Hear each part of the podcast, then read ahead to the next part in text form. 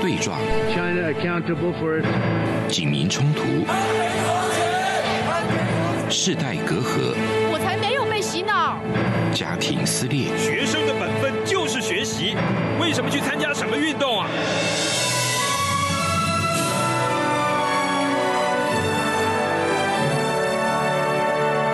我们可以聊一聊吗？可以跟你说说话吗？我们聊聊好吗？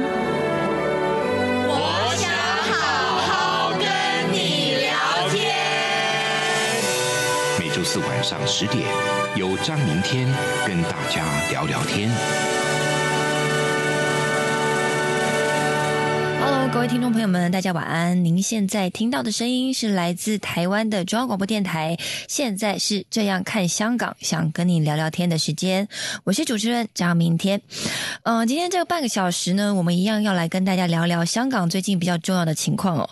那最近呢，大家比较关注的应该是香港的特首林郑月娥在上周三的施政报告。那这是他任内的第四份施政报告。嗯，大家知道施政报告。这个传统呢，是从港英时代就有的。那每年的报告内容呢，大概都是呃会总结过去一年，然后检讨。那再来就是呢，会设定未来的目标。那这一次的施政报告情况又是什么样呢？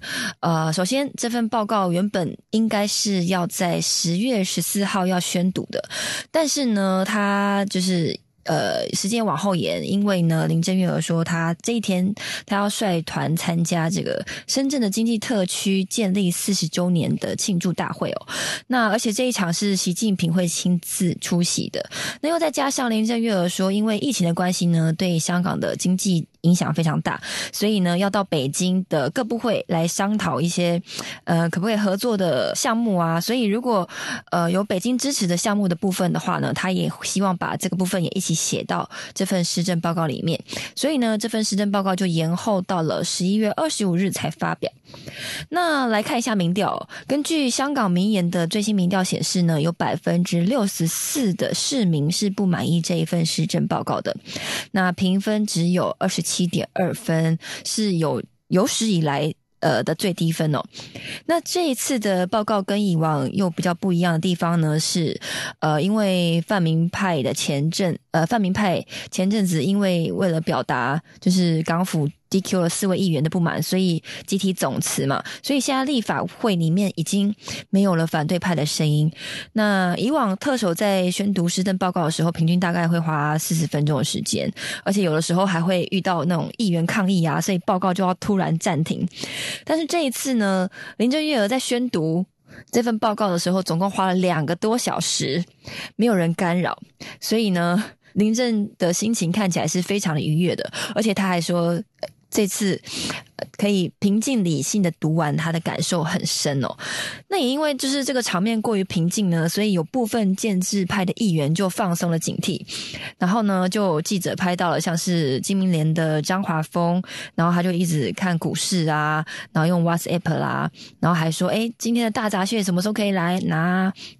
然后对方就回应说：“哦，大闸蟹是这个今天就可以来拿哦，然后价价值是六千呃不九千六百元。”然后张华峰就说：“哦，我今天下午会安排司机去拿啊什么的。”就是这个对话内容都被 在后面的记者都拍到了。然后还有就是呃，政治及内地事务局的局长啊曾国卫只是在座位上倒头大睡。那针对林郑。报告的内容，建制派就表示内容很详尽，而且很丰富、很务实、很有针对性。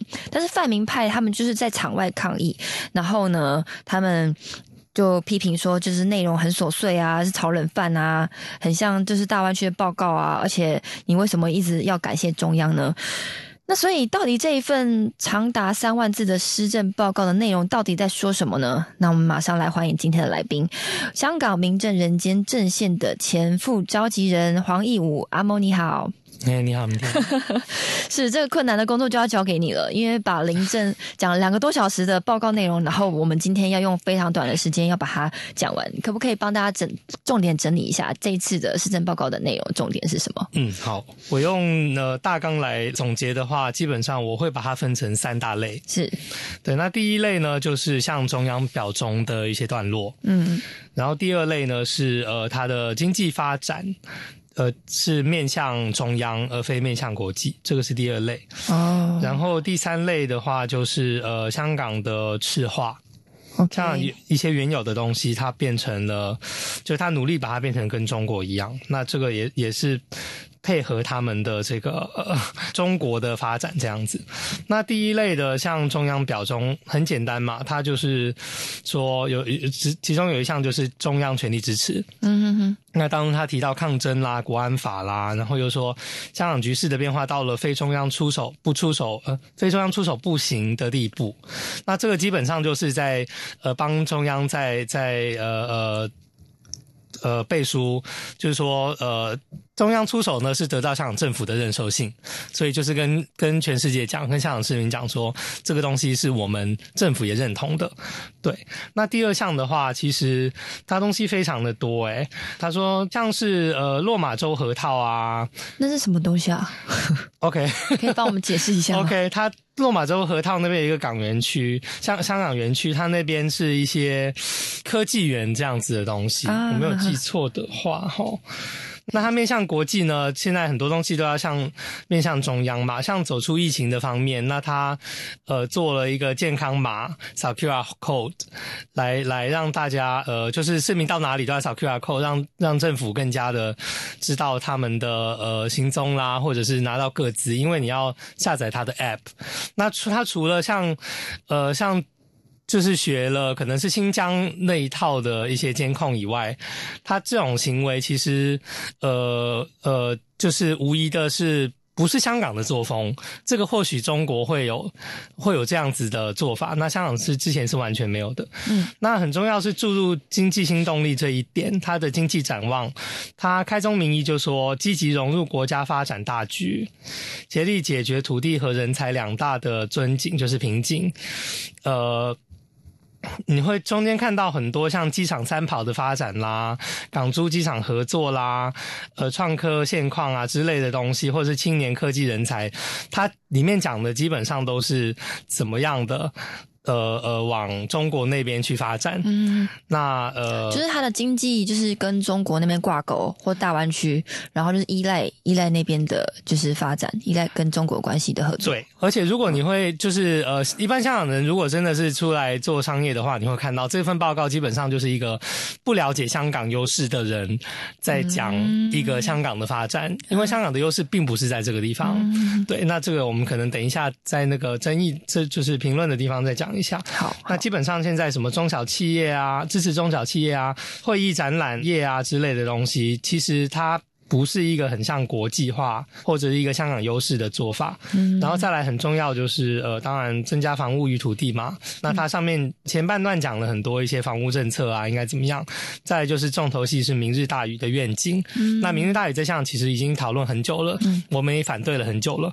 那这个明日大屿这个东西其实也跟它的高铁啦那些东西都是挂钩的。嗯，在过去的抗争很多地方的一个终点就是明日大屿。嗯，对。那如果有留意香港的听众都知道这件。事情，再来就是建设宜居城市，基本上没有什么特别的东西。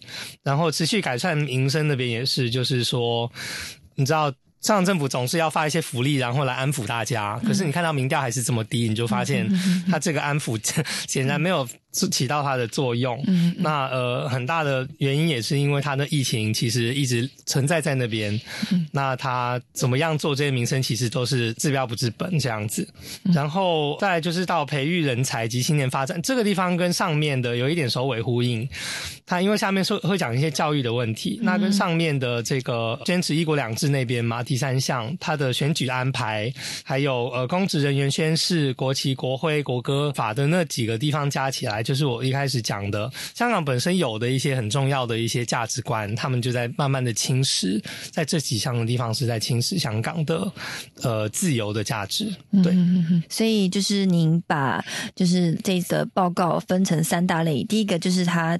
这一份报告不断的向中央效忠，是，然后再就是他在经济政策上面是依赖中国的，OK，没错。然后最后一个是就是他准备他想要赤化香港，对，就是包括在教育的部分啊，或者是像公务人员要宣誓效忠，效忠谁啊？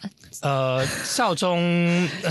效忠应该就是效忠中央啦。基本上来讲，因为即使他们现在有有一些宣誓的内容的话也好，他们到最后他们他们要说什么就说什么。这个东西我们不用猜，因为在过去的几年已经发生过了。对，好，那我们到这边先休息一下，马上回来。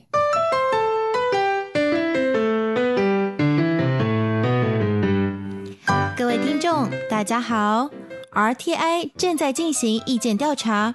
我们每一季都会准备特别的小礼物，以抽签的方式赠送给参加的听友哦。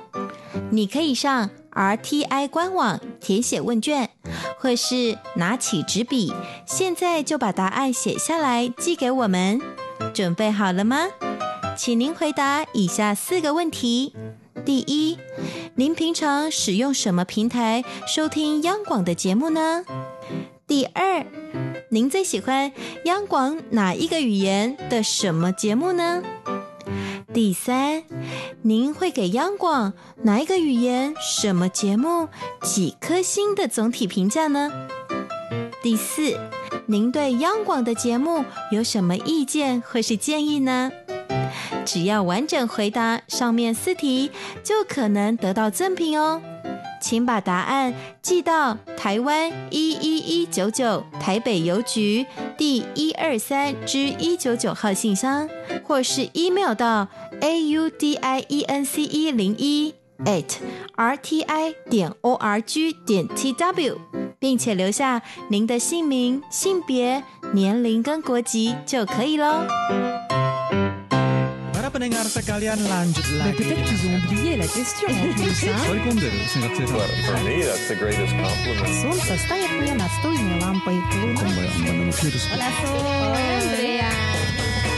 无论你在世界的哪个尽头，请你跟我这样做。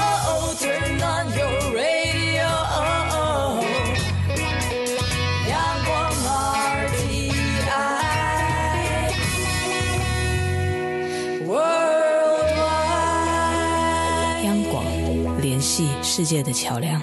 好，欢迎回来。呃，上半场呢，阿猫用十分钟把原本两个多小时的施政报告帮我们做了，就是很概括的整理哦。那下半场呢，我们就要针对几个比较有争议的内容来讨论哦。所以，请教阿猫，就是这份施政报告里面，您认为比较有争议的是哪几个项目？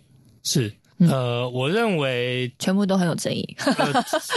呃，也是啦，因为有些地方其实就是没有什么用的东西，那有没有争议性我也不知道。呃，不过我觉得基本上就是呃，像我刚刚讲的，就是像三大类里面的两大类，其中一个就是香港的发展优势。对对对。那这个地方其实呃，像明日大雨就是其中一点。嗯嗯。那香港的发展优势，其实香港的经济一直以来靠的是那个法治，嗯，来吸引外资。那香港是对外的一个港口。这个东西，即使你中国再怎么强大，这个东西中中国还没有做到。嗯，那外资要进来的话，是靠香港的法治来保障他们的权益。嗯，那呃，像现在整份报告，我虽然说明日大雨啦，不过整份报告里面讲过大湾区。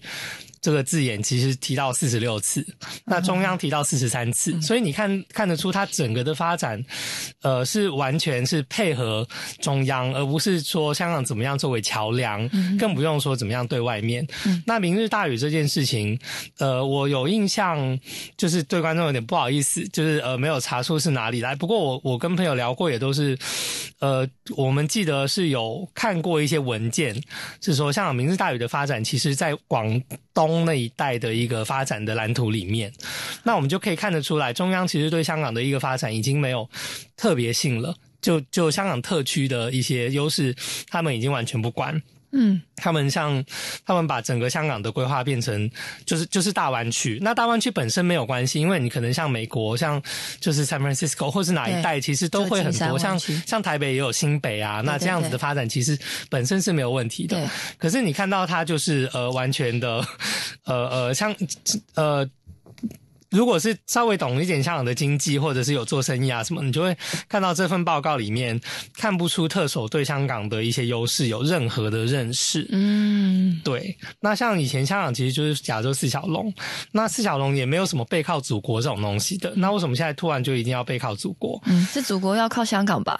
祖国一直都是要靠香港。那它现在的发展是一个比较急性的，它当然现在以它的方向其实不需要靠香港，嗯，可是没有什么呃未来。来的发展性就是了，对。那第二个点，呃呃，就我觉得另外一个很值得讨论的就是，呃，香港的赤化问题。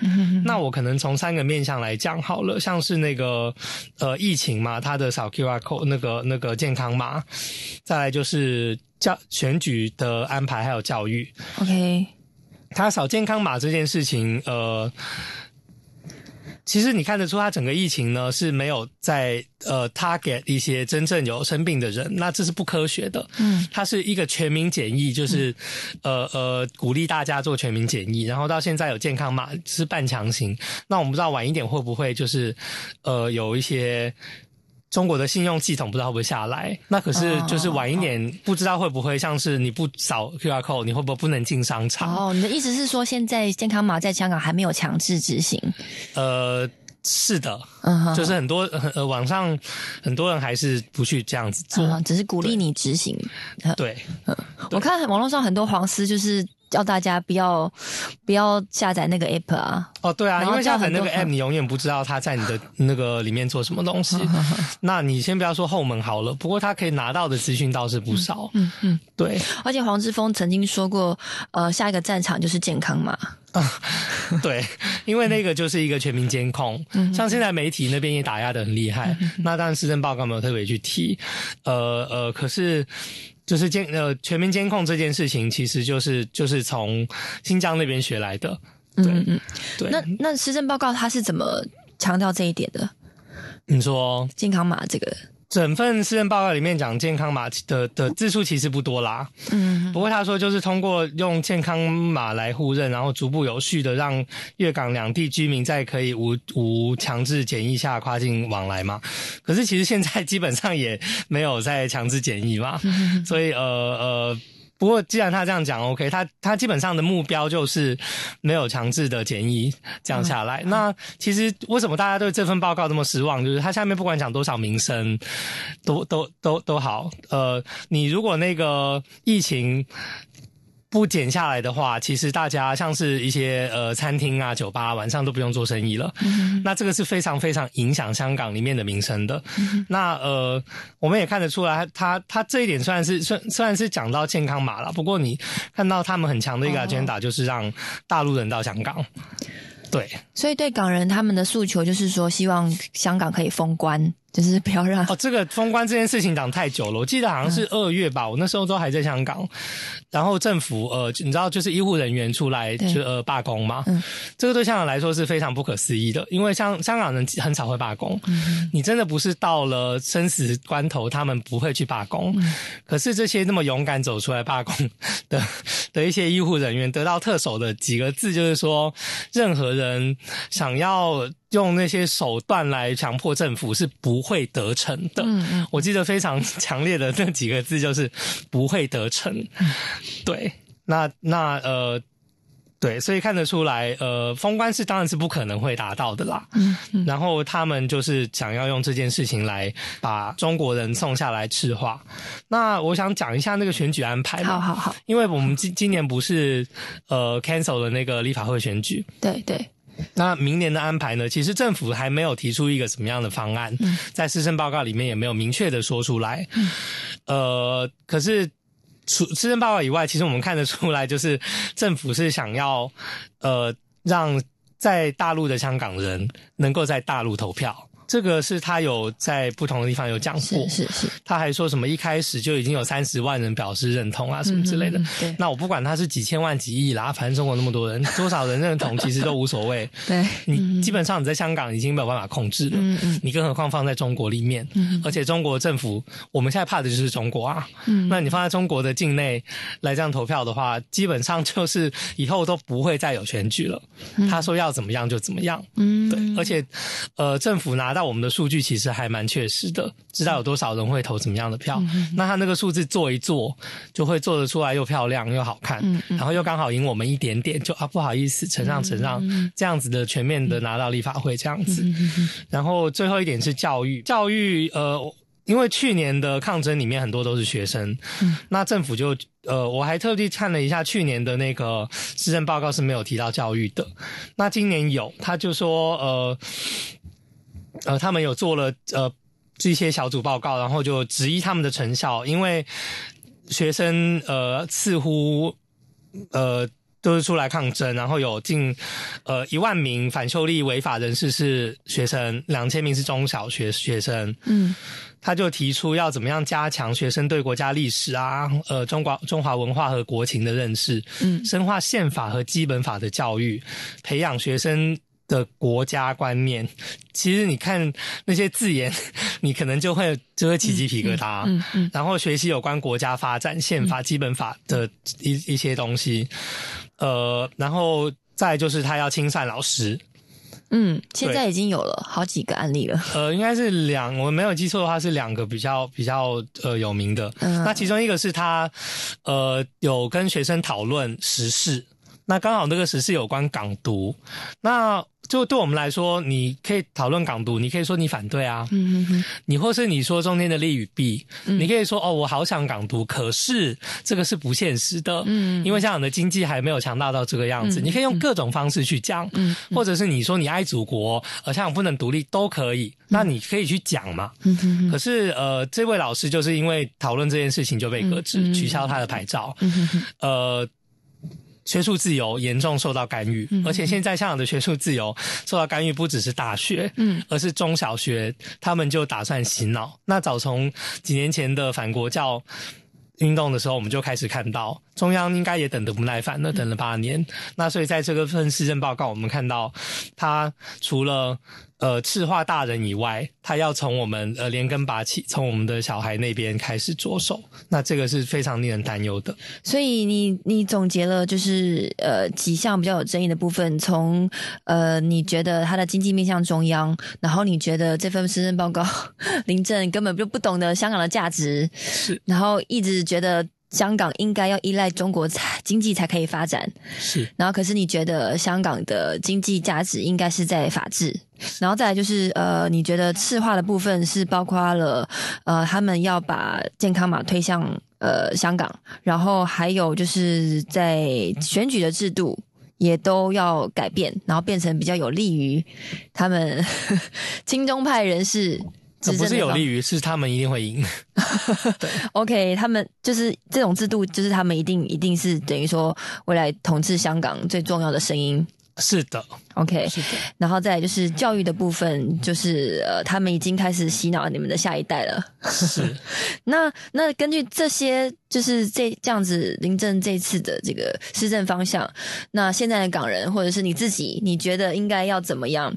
因为现在香港立法会已经算是不是抗争的地方了。嗯，那可是会不会只剩下走上街头这件事情，是你们抵制他们的做法呢？呃，走上街头现在非常困难，嗯，因为现在的呃，你说去年抗争，政府就尚且用了那么多武力，嗯嗯，那现在没什么人会在最前线跟他们打仗的时候，嗯，其实我们是手无寸铁的，嗯，那街头基本上香港人都认不不会太认为这个是我们呃有非常有发展的一个抗争方式啦，嗯，我觉得呃做好我们的经济，或者是香港的经济。是的，黄色经济也好，或者是全球的一些，像我们现在主要做的一些 lobby，一些游说，也是呃，主要是往经济的方面，国际线，对国际线，OK，对，做一些经济上面的呃呃游说，希望他们能够调整，然后对调整什么，就是要调整。不要跟香港做生意吗？不不不不不，这个这个可能又是另外比较长的议题，我尽量长话短说。好好好，像是欧洲那边呃，对中国的政策也政政策也稍微有改变，他们以前以往是过度依赖中国，那他们现在也呃。呃，讲到我们嘴巴都烂了，他们终于 就愿意把一些呃，他们有一个叫做呃 Indo-Pacific Strategy，那那什么？那他们就是亚太，好像叫印太政策，就是他们说呃，以往就是过度依赖单一国家的经济，现在要以往就是亚太印印印印度跟太平洋那一带的比较多的国家，而不是呃呃依赖。单一国家，那这件事情很重要啊。像是除了印度以外，它可以它可以跟台湾多一点来来往啊，或者是南韩，或者是日本这些呃价值观比较相近的国家。那那这样的话，他们才有办法从依赖中国之中脱身。那他们才有办法，就是在未来人权上面可以继续对中国施压。这个是欧洲的那个方面。哎，所以你刚刚说的经济有两条线，一个是香港内部要成，就是要有自己的黄色经济。黄色经济其实已经做很久了，现在有一点在垮的迹象。这个是被中国那边，应该是我们觉得是他有意的。在制造里面内部的纷争，对，那这个香港人要挺住。嗯，第二就是外国对中国的一个经济，或者是全全世界，嗯嗯嗯，对，那不能越来越依赖中国，嗯嗯，对，因为中国越强的话。他们才会越就是肆无忌惮的压打压香港或是新疆或者是西藏之类的地方。所以面对就是刚刚林郑月娥的三万字未来的施政方向这么铺天盖地的，包括明日大雨啊，整个从系统上从本质上去改变香港的这个施政报告，然后您认为呃，就是目前的抗战方式就是走国际线，然后另外一个就是呃加强黄色经济。我我好像有点单薄的感觉。不是我的意思是，经济是一个非常重要的。OK OK OK。那呃，在香港里面的，就是我我现我现在非常幸运的，我在我在台湾。可是，在香港的朋友们要做好将来的准备。嗯，对，包括他们可能教育下一代。嗯，各个方面，像新闻已经被打得很厉害了，那他们可能支持一个新的媒体，或者是网媒，嗯之类的，就是我们还是要做我们的抵抗。嗯，中央的打。中国的打压绝对不会断，嗯，那我们要做我们各方面的抵抗，他从哪里打，我们就要怎么样抵抗。那经济我觉得是一个长远的很重要的一个角色，所以我会特别拿出来讲，因为香港的抗争非常的贵，全世界的抗争都需要钱，对。那我们不是说要跟谁捐钱，要要要跟哪一个国家拿钱，我们做做的最好的就是有我们自己的经济，嗯，那这个才能为我们，这个就是军粮嘛。你打仗有很多种，你可以真真正实体打仗，你可以网络上打仗，你也可以像现在这种打压或者是抗争式的打的的打仗。那我们有我们的军粮的话，那这个就是我们的希望。OK，好，我们今天节目非常谢谢阿猫，帮我们整理呃这个三万字两个多小时的施政报告，然后我们在很短的时间呢，就是帮大家做重点整理哦。那我们下一集呢，会针对阿猫，呃，他过去有一个非常呃特别的工作经历，他是在香港的德国领事馆里面工作。那我们会做有呃有趣的专访，那也欢迎听众朋友们如果有兴趣的话呢，就不要错过我们下一集的节目。那也欢迎听众朋友们。们可以来信到我的 email 跟我我们互动哦。我的 email 是 tomorrow 三零九五 at gmail dot com，g o m o r r o w 三零九五 at gmail dot com。那节目的最后呢，也提醒各位听众朋友们，现在央广呢有举办这个听众调查活动。那如果呢你喜欢我们的节目，也欢迎您把票投给我们。那写下你最喜欢的节目是想跟你聊聊天，就有机会呢抽到央广准备的小礼物哦。那也期待每周四的晚上十点在空中与您相会。再见。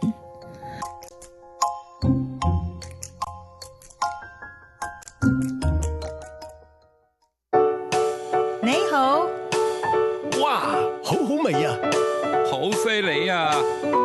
这些粤语的问候语，许多人都朗朗上口。而你真的了解香港吗？央广开辟全新带状节目《这样看香港》，一周五天，规划五种不同类型的节目，通通跟香港有关。周一，香港在 online My l a Way。来自香港的年轻世代要用年轻人的语言解读香港的大小事。周二七一五公里之间，举家从香港移居来台的夫妻档朱仔与美智，将以知性、轻松和贴近生活的方式，分享台港两地生活和文化观察。周三，舍之岂能藏乎？吴色志老师邀请专家学者剖析香港现况，多元视角让您迅速掌握东方之珠的未来形势。周四，想跟你聊聊天。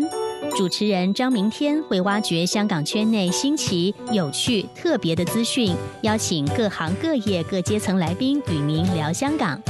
周五港式大排档，黄美玲将为您上菜，与您谈时事、读历史、看风景、尝美食、品风尚、道人生。